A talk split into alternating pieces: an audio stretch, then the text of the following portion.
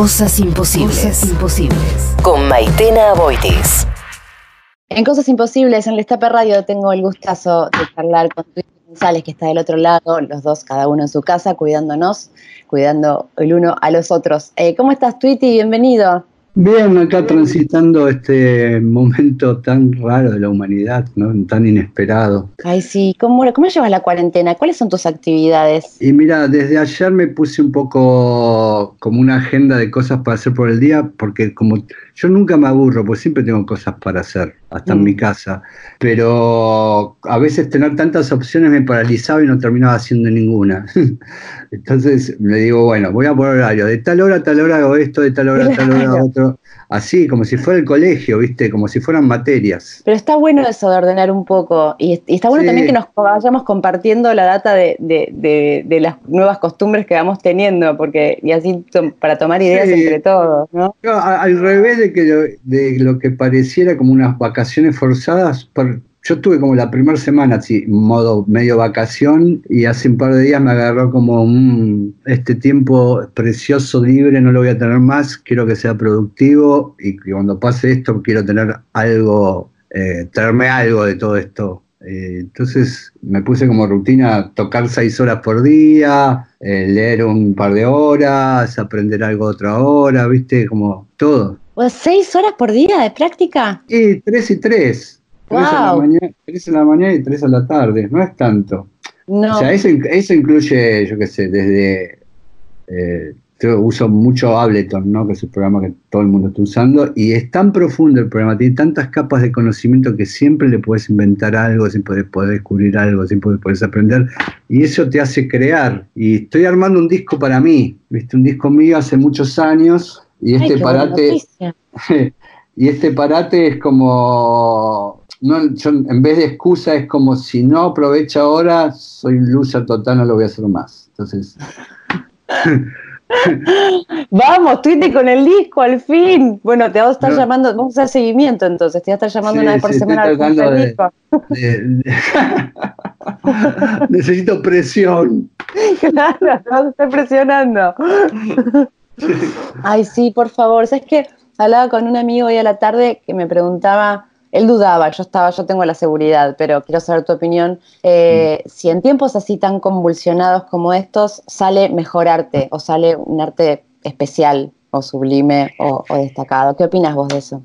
Yo espero que sí. O sea, el deseo yo lo tengo y creo que tendría que, y casi siempre ha pasado, ¿no? Sí. O incluso, te digo más, no solo eso, cosas tecnológicas tremendamente que se aceleran. Por ejemplo, la Segunda Guerra Mundial eh, lo que dejó es un aceleramiento en la industria del audio y el broadcasting que no, que no se esperaba. O sea, todos los micrófonos que usamos hoy, los amplificadores, la medida de 19 pulgadas de rack, todo eso apareció en el 45 cuando, con lo que quedó de la guerra. Entonces, no es que no hay mal que por bien no venga, pero toda crisis en la humanidad después deja cosas que sirven para, la humanidad, por suerte. No sé, que no sea el pedo. Claro. O sea, lo que quiero es que este dolor no sea el pedo. Sí, estoy convencida también de lo mismo que vos, que para mí después de todo esto, o sea, o en, en este momento está sucediendo, además de tanto caos e incertidumbre, se está creando mucho arte muy necesario y que va a cambiar también la historia, en este caso de la música o de la cultura en general pero mm, justamente uno de los, de los puntos más golpeados de, es la comunidad artística, ¿viste? Eso es algo que me preocupa especialmente de cómo, de poder tener buenos reflejos para acompañar a todos los músicos argentinos eh, que no están pudiendo tocar. Y nada, quisiera charlar un poco con vos de esto para ver cómo ayudar, cómo podemos todos ayudar. Yo desde mi lugar de comunicación, eh, pero también, qué sé yo, los, oyentes, digo, ¿cómo, cómo podemos tener un poco más de conciencia para, para apoyar en este momento a los artistas. Yo tengo una, como una mala noticia y una buena. A ver. Eh, la ayuda que cualquier cosa que hagas hoy no te va, o sea, si hablamos estrictamente de plata y de sobrevivir, mm. eh, eh, no de música ni de arte ni nada, si hablamos estrictamente del más lado laboral, la plata no la vas a ver hoy. Sí. ¿no? todo lo que no consumamos más de más música nacional, todo eso paga a tres, seis meses o un año depende de dónde se use, ¿no? No es instant money, no es que mañana vas a Sadaik y el tema que sonó hoy, mañana lo vas a cobrar. Entonces, también, también hay como una cosa un poco que está buenísimo el apoyo, pero hay como una cosa como, bueno, lo primero que se me ocurre está bien, ok, pero no es guita ya. A mí lo que me preocupa es cómo los artistas van a generar plata hoy. No, porque lo que va a pasar y lo que tendría que pasar, y ahí viene la parte buena, es que vos en este tiempo que se supone que mucha gente tiene mucho tiempo libre y está muy aburrida, que descubra un artista y que después cuando pase el temblor mm. lo, lo vaya a ver y compre el doble de entradas que un pibe, que venía vendiendo 50 tickets, cuando termine esto, vete a 100. Esa sería la parte linda. Pero eso va a pasar dentro de un par de meses. Estamos en comunicación con Tuti González, que nos da una lucidez eh, tremenda para estos momentos que estamos pasando. Y con respecto a eso de, la economía, pero yendo también desde otro lugar, eh, ayer en la radio comentaba en el programa, comentaba en la noticia que uno de los músicos en, en Estados Unidos empezó una iniciativa que en realidad es algo que ya se estaba hablando hace tiempo, de un pedido concreto a la gente de Spotify para que suban el porcentaje de derechos porque es irrisorio el porcentaje de reproducción que tiene esa plataforma. Eh, yo creo que eso, yo lo hablé esto con hace años ya con lo, hablé con un tipo que se llama Peter Jenner, que fue el tipo que descubrió a Pink Floyd, un viejo inglés de ochenta y pico años que estuvo acá en Buenos Aires y un día me llaman y dice, che, este, este tipo acá tiene una noche libre, ¿no lo querés conocer? Así de la nada, ¿eh? ¡Wow! de la nada, me llamado así del, ministerio de no sé dónde, che, tenemos este PAMI acá, vení, bueno, dale, vamos, vamos a hablar. Tranqui. sí, tranqui. Dos horas habló el chabón, no me dejó meter bocadillo, ¿no? Y hablamos de esto y lo que me decía es que la única forma que Spotify y que las plataformas paguen más es que se metan los congresos y, los, y que sea a fuerza de leyes y no a, fuerza de negociación no va a pasar porque son monopolios. Y lo mismo me dijo en Cuba un tipo que es eh, profesor de Music Business en la Universidad de Denver, un americano, sin saber lo que yo había hablado con el inglés, me dijo exactamente lo mismo. se tienen que meter los, los, congresos a legislar. El Estado, a favor del artista, si no es cualquier cosa. Bueno, ahí a mí por lo pronto me da una pequeña esperanza porque tenemos a un presidente, la verdad que ganas de votarlo de nuevo, por, mi no, Pero lo que pasa es que es un tema mundial, vos no podés eh, presionar solo desde Argentina a Spotify, se te cagan de risa en la cara. Claro, bueno, pero empezar por algún lado, digo. Tiene que ser una movida, eso es lo complicado y es de lo que ellos saben que nunca les va a pasar porque es muy difícil unirse, no tenemos la ONU de la música. Claro. Tendría que existir las Naciones Unidas de la Música. Ay, sí, pero bueno, tal vez sea un momento para crearlo, Twitty. Y bueno. Yo, por, por, mi lado, soy vicepresidente de la Asociación de Sellos Independientes de Argentina existe, que muy poca gente sabe que existe, porque hace un año y medio que existe. Este, y tenemos una presidenta, Nelly, que labura mucho, y Nico Maldoiri, que es nuestro secretario, que es el motor y el arma secreta de la asociación, el que mueve todo, todo, todo. Y desde ahí tratamos de accionar y estar metidos eh, a nivel internacional estamos con WIN, que es como, eso sí, que es como si te, dijera la FIFA de los sellos independientes. Es una asociación que agrupa a todos los sellos chicos independientes del mundo y que tiene plata y hasta que nos empieza a mandar a partir de este año plata todo eh, todos los años para sustentar la asociación. O sea, es, y una sociedad sin fines de lucro que existe hace mucho y es súper poderosa en Europa. Ah, este, Sí y hacen estudios y hay gente muy importante adentro de sellos chicos súper importantes, emblemáticos. Y bueno, están unidos, como si fuera un capif, claro. Pero, sin las tres medios. Ah, estoy hablando entonces con el vicepresidente de sellos independientes de la República Argentina, sí. que suena muy bien. Bueno, quiero, ya lo sabés, pero estoy muy insistente con el tema, siendo vos autoridad de esto. Eh, eh, me comprometo a apoyar todo lo movida independiente. Siempre lo hice, pero ahora más que nunca, desde mi humilde lugar que me toca como comunicadora. Así que porfa, toda la data que tengas de, de lo que sea que se necesite, acá estoy acá estamos, en la resistencia. Hace un rato me contabas algo de Bandcamp, otra plataforma también. ¿Qué, qué, hicieron? me contaron hoy que el viernes pasado liberó, Bandcamp se lleva un porcentaje por tus ventas y es una de las que mejores pagan porque vos pones el precio, para los que no lo saben. Y es directo, no hay agregador, nada, es como SoundCloud, es como la competencia de SoundCloud.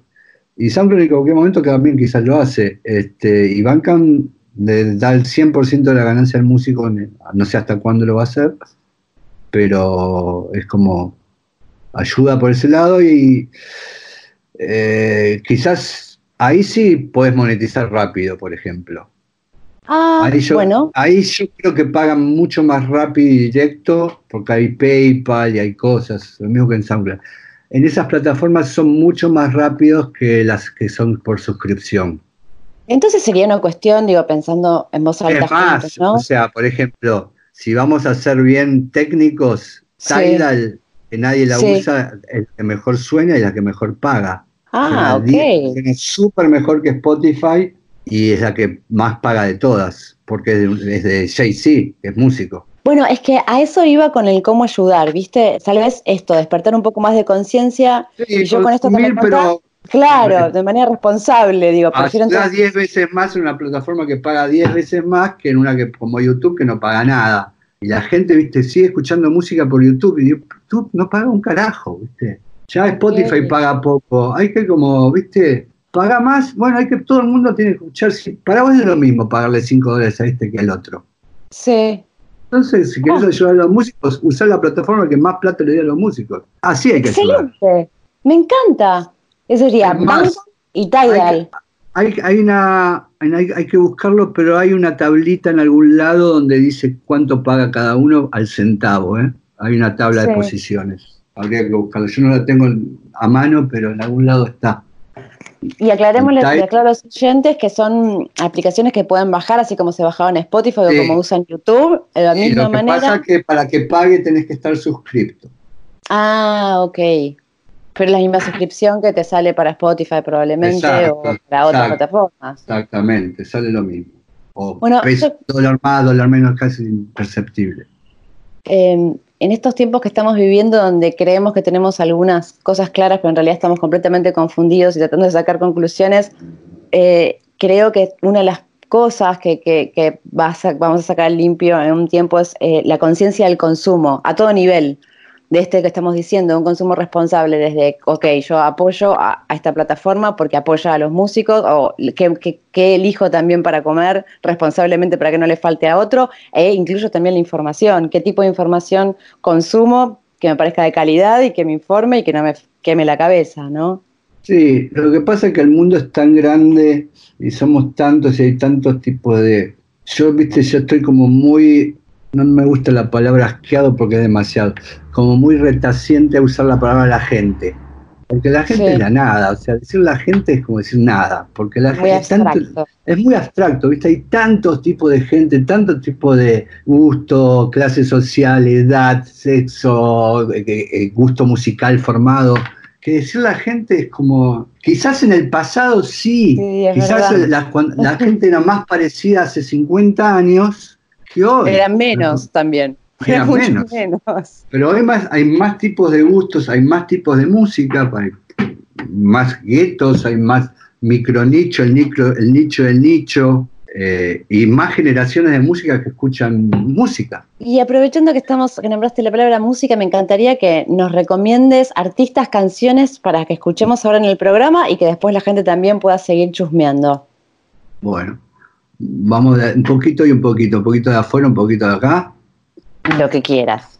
Dale. De afuera a mí me gusta mm, FK Twix, FKA Twix, que aparte es una gran bailarina y tiene unos videos hermosos. Y estuvo trabajando con Arca, con el, venezolano, que es el mismo productor de Bjork. Pero su último disco está buenísimo y me gusta mucho un tema que se llama Cellophane, que se canta la vida en todos los temas canta muy bien. Me parece como un artista bien siglo XXI, pero sí, súper siglo XXI. Atención, tomen nota del otro lado, porque Titi González, además de ser un excelente músico profesional y persona y productor, es el mejor dealer musical que pueden tener. Qué buena palabra, dealer musical, la voy a afanar. ¿eh? Yo me presento así muchas veces. Qué bueno, dealer musical está buenísimo. De la buena, de la muy buena. Sí, sí, sí. Qué bueno, sí. y después seguimos con las chicas. Dale. que yo soy bastante feminista a mi gusto musical. Siempre fui feminista. sí, sí, sí, sí, Fue así. Eh, de hecho, produje más discos de chicas que de chicos.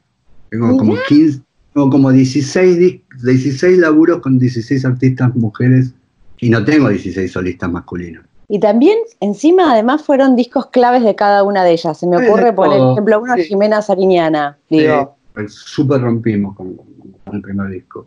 Qué grande Twitter, primer feminista. Y de acá acabo de descubrir, porque todo el mundo, viste, cuando todo el mundo me habla de alguien, yo tomo como, la primera posición es no tirarme de cabeza a escucharlo, dejo que madure un poco mi deseo, mm. y un día, no sé por qué, voy y lo chequeo y me voló la cabeza y es Feli Colina. ¡Ay, una maravilla! Tema Martes me parece una obra de arte mal. ¡Ay, escucharte con ese entusiasmo es lo más! No, no, no. Son esos temas que, cuando los escuchás por primera vez decís, ¡ah! ¡Qué bueno que está y qué simple que es!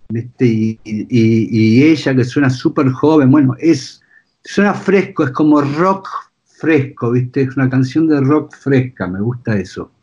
No pretende ninguna modernidad ni nada, pero está buenísimo. Está súper bien tocada, me encanta el audio, todo, todo. Me, gustó mucho y me la encontré, la conocí en Buena Vibra hace poco, en las camarines, y me la encontré y, nada, me parece un personaje divino. Ay, qué excelente. Bueno, tenemos estas dos. Dale. Bueno, lo, último que hicimos con Eric Mandarina, a mí me gusta mucho. El tema se llama Tres tristes hipsters. Qué buen nombre. Tres tristes hipsters. Es como un trabalengua, ¿no? Tres tristes tigres y todo eso. Y está buenísimo. es tipo como que tiene como un humor muy sutil y juega con, el vocabulario, bueno, con el beatbox y la guitarra percusiva. Y es muy performático lo que hace es muy original, yo lo he mostrado, viste, en ferias que voy, así tipo Mica, el Circular de Colombia o FinPro, cuando viene gente de afuera y muestro varias cosas que tengo en el sello. Y cuando muestro a Eric, todo el mundo dice, ok, de todo lo que me gustaste, Eric me gusta. Porque es distinto a todo, no, tengo, no, tiene, no hay dos Eric. No, tal cual. Es, muy original. Es, muy original, porque no es ni hip hop, pero tampoco deja de ser urbano, es muy experimental, pero no te aburre. Tiene algo de pop. Claro, viste, es medio hipón, es actor. es como muy personaje. Fuimos a Colombia hace un par de años este, y a los mismos colombianos que tienen mucha onda, y, incluso compartimos una fecha con, con, con unos MC de hip hop, todos negritos, negritos de la costa y se hallaban con la onda. Cuando hacía beatbox y la guitarra percusiva, morían. me, me, interesa mucho lo de Eric. Buenísimo. Bueno, tenemos entonces a Fake Twins con Feli Colina, Eric Mandarina. Bueno, Tweet, un placer haber hablado, charlado con vos y muchísimas gracias por las recomendaciones musicales que al instante, en este preciso momento, empezarán a sonar en el programa y, también por un poco, de compartir un poco de tu claridad con respecto a, estos momentos que estamos viviendo con el arte y la música y siempre charlar con vos es un enorme placer. Gracias igualmente, igualmente y, bueno, sigan ahí eh, tratando de sobrellevar esto, no sé, la música me parece como una gran compañera. Si no, la mejor. Sí, sí, una gran compañera, un abrazo, es escalera al cielo, nuestro cable a tierra, todo, hoy más que mm. nunca acerca de la música. Tuiti González estuvo con nosotros en Cosas Imposibles. Abrazo del alma, Tuiti. Abrazo, beso. Cosas Imposibles. De lunes a jueves. A las 21. Cosas, Imposibles. Con Maitena Aboitis. Cosas Imposibles. Y Alejandro Lingenti.